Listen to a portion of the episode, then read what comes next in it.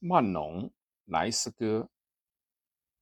本书是普雷沃的多卷小说《一个贵族的回忆录》中的第七卷，因为获得好评，后来随单独的出版。本书是作者一百余种著作中唯一传世的作品，是十八世纪最出色的恋爱小说之一，但以双丰败俗的。而招致误议，屡次为官方所查禁。曼农是一个没有道德观念、只贪图物质享受的女人，但她貌美、温柔、纯真。小说淋漓尽致地描写了一个抛舍门第、名誉和财产而追求爱情的青年男子的感情。构成了美貌恶女与沉眠于他的堕落青年的传奇典型，为后来的爱情作品屡屡所效尤。本书也可以看作是历经坎坷的作者的自传。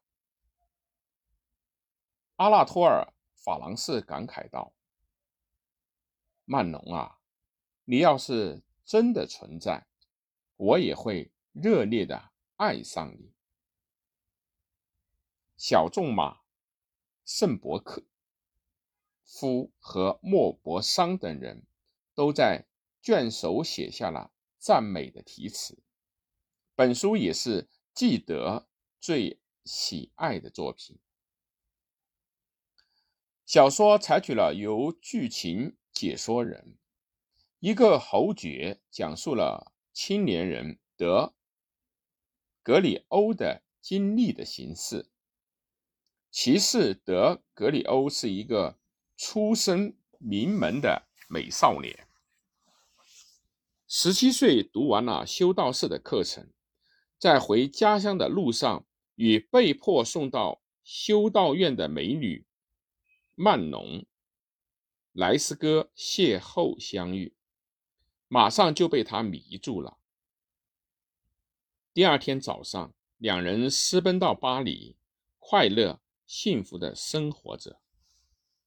但曼农与邻居一个男人私通的消息被人告密给欧格里欧的父亲，结果格里欧被他的父亲带回了家。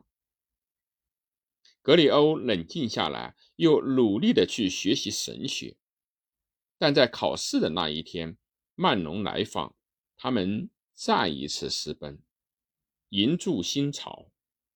曼农的哥哥心怀歹意的来到了这里，德格里欧日趋堕落，为了满足曼农的享乐，格里欧沦为一个流氓赌徒。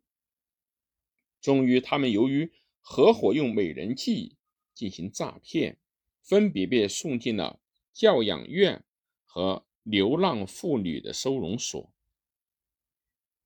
最后，曼农被迫流放到北美，德格里欧被准许与他同行，但在这块未开发的天地里，他们暂时得到了安宁的生活。但格里欧与看上曼农的当地大人物进行决斗，负了重伤，因而两人又逃到了荒郊野外。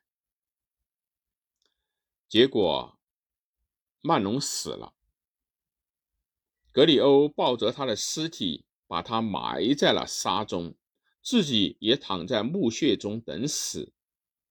但他被搜查队所发现，孤身。